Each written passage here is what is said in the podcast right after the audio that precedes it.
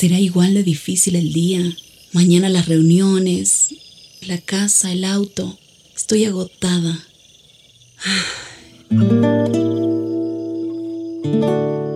No importa cuántas cosas me hayan angustiado hoy. Me acercaré a Él porque Él tiene descanso para mi alma y mi mente. Cuando mi corazón está tranquilo, puedo escuchar su voz en quietud y confianza. Mi fortaleza está en descansar en Dios. Ven a descansar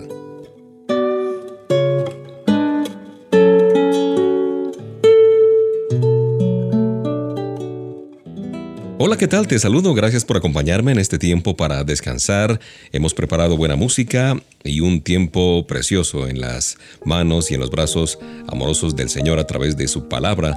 Te saluda Mauricio Patiño Bustos. Una pregunta, ¿cómo encuentra un hijo de Dios dirección de parte de Él para las cosas de su vida, de su día a día? La primera cosa es limpiarnos. ¿Qué cosas en mi vida me están impidiendo oír lo que el Señor me está diciendo. La limpieza viene por la confesión, de acuerdo a lo que nos dice la palabra de Dios. La segunda es rendirse. Esa rendición es una experiencia que humilla, pero al mismo tiempo edifica. Cuando yo digo, realmente yo no soy Dios para cambiar mi situación y le entrego todo a Él. Luego viene pedir. Dios promete que cuando pedimos de acuerdo con su voluntad, eso sí, Él nos escucha.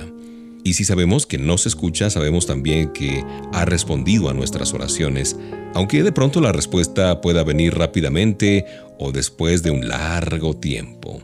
La cuarta acción es meditar. Papá Dios promete que su palabra será lumbrera a nuestro camino. En el Salmo 119, 105 por eso dice que entre más meditemos en su palabra, más claro será el camino. La siguiente acción es creer.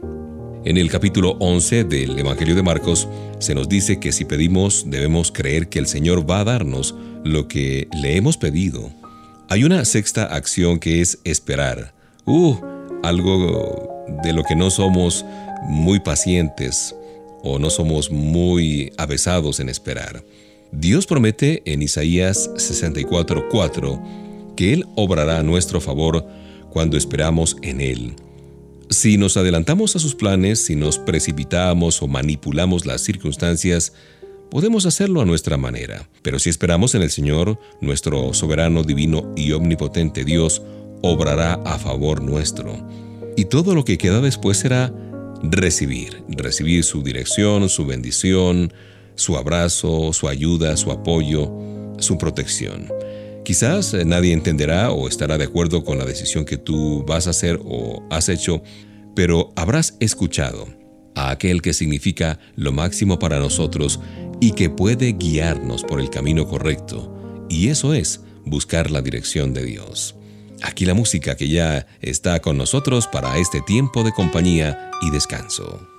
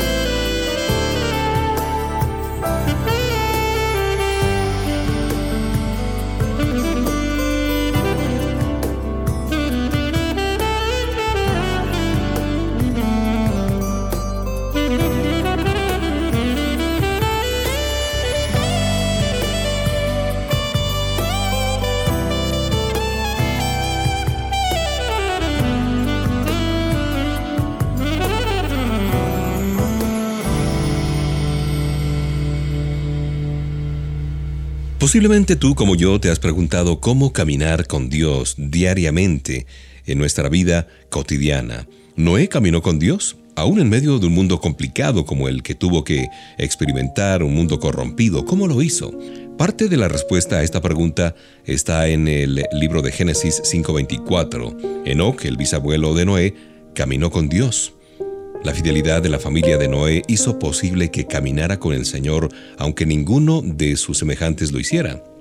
Noé estuvo caminando con Dios aún antes de construir esa tremenda arca. Aprendemos a caminar con Dios siguiéndole cada día, así es que debemos estar listos para los grandes problemas cuando caminemos con Dios cada día. Luego, cuando se presenten esos inmensos retos, estaremos ya andando por fe. La prueba de obediencia de Noé vino cuando Dios le dio una instrucción insólita. Recuerda, construir un arca, un gran barco, y poner dentro de él a dos animales de cada especie. Noé siguió teniendo todo el tiempo para andar fiel y fructífero con el Señor. Noé mantuvo centrada su atención en el plan de Dios, en el proyecto del Señor y en la dirección del Altísimo. Cuando tú y yo caminamos con Dios, aprendemos a oírle, a escuchar su voz. Entonces no importa lo que otros digan, mientras sepamos que hemos escuchado al Señor, lo demás no importa.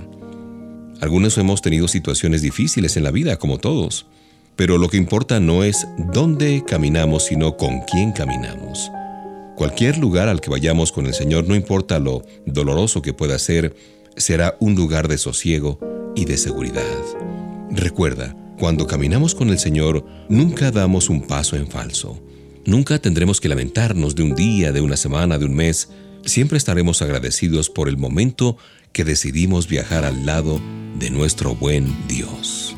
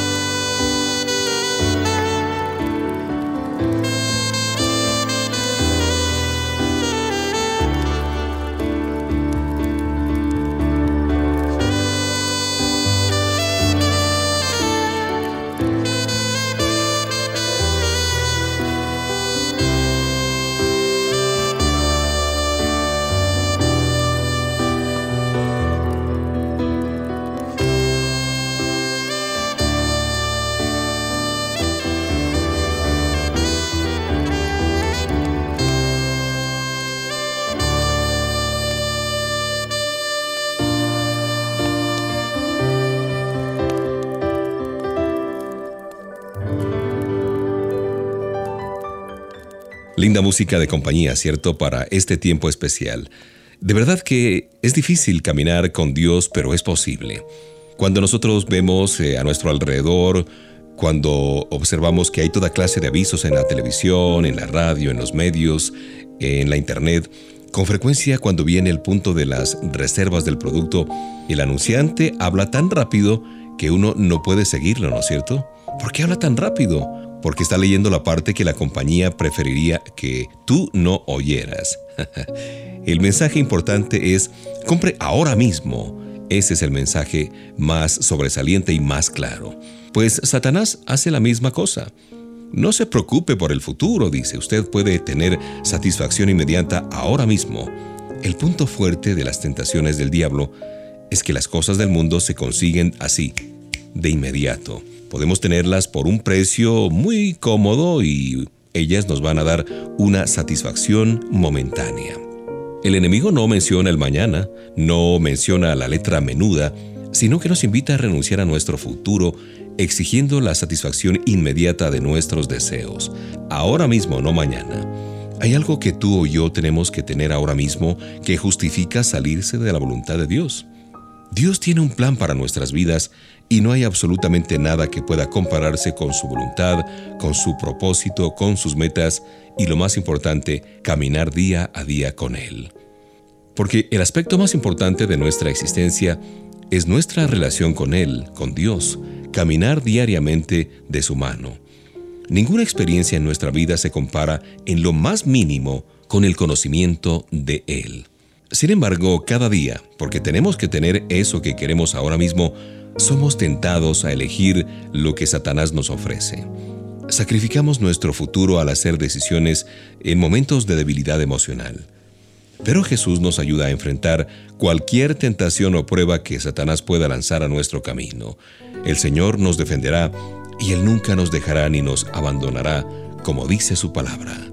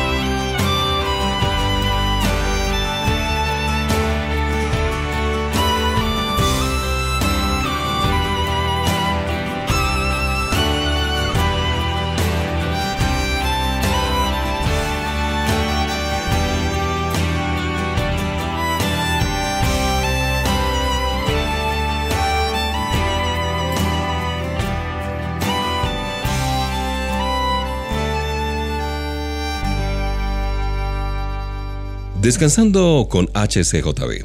Nicodemo era un fariseo, un hombre instruido en la ley, un miembro del Sanedrín.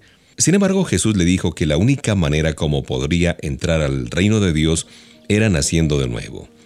Muchas personas hoy en día son como Nicodemo, quizás eh, muy religiosas, son decentes, claro, y dicen, bueno, de alguna manera este Dios amoroso, misericordioso y maravilloso hará que yo vaya al cielo. Pero esto es totalmente falso. El Señor Jesús dice, no te extrañes de que te diga, todos tienen que nacer de nuevo. Nuestros pecados nos separan de Dios. El ser buenos no puede cerrar esa brecha porque no importa lo buenos que tratemos de ser, todos somos pecadores. Nuestra naturaleza es ser pecaminosos y no podemos cambiar nuestra naturaleza. El gran engaño es pensar, yo puedo hacer suficientes buenas obras para ser aceptado allá en el cielo. La única manera de ser aceptable a Dios es naciendo por un acto divino. Entonces el alma y el espíritu son cambiados, son renovados radicalmente para siempre. Experimentamos una regeneración, recibimos una dádiva de vida divina a nuestro espíritu. Nos convertimos en nuevas criaturas, en nuevas personas, de acuerdo a lo que nos dice la Biblia en 2 Corintios 5:17. Es posible que estés sirviendo a Dios, leyendo la Biblia, ofrendando, orando, haciendo buenas cosas, pero la pregunta es, ¿ha habido un cambio radical en tu alma? ¿Un momento en el que viniste a tener una relación personal con Jesús? ¿Tienes tú una nueva naturaleza gracias a la obra del Espíritu Santo de Dios? Si no tienes una respuesta afirmativa a esto que he preguntado, tú necesitas nacer de nuevo. Piénsalo mientras suena esta melodía.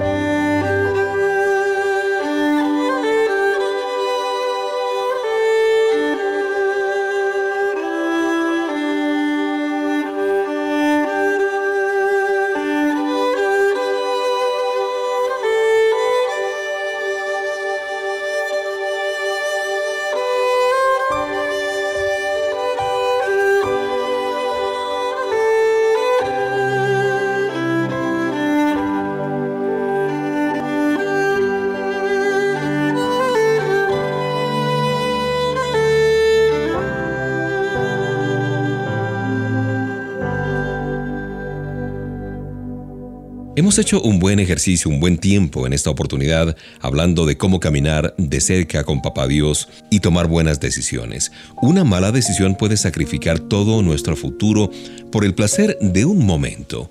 En el momento puede parecer lo correcto, pero cuando ya es tarde, echamos una mirada hacia atrás y deseamos que nuestra decisión nunca la hubiéramos tomado. Esaú, por ejemplo, sacrificó su primogenitura, es decir, riqueza, herencia, posesión, prominencia, poder y el derecho de gobernar toda su familia por un plato de lentejas. Él pudo haber preparado otra cosa para comer, pero quería eso y lo quería así rapidito ya. ¿Hay algún plato de lentejas en tu vida, algo frente a ti que quieres tanto que puedes tenerlo fácilmente como en el caso de Saúl? Sacrificamos nuestro futuro por lo momentáneo, cuando somos gobernados por los apetitos de la carne y no por el espíritu. Papá Dios nos ha dado los apetitos, anhelos y deseos, pero para ser controlados. Nosotros hemos crecido como una generación de personas que hemos visto que cualquier cosa que queremos tener, podemos tenerla ya.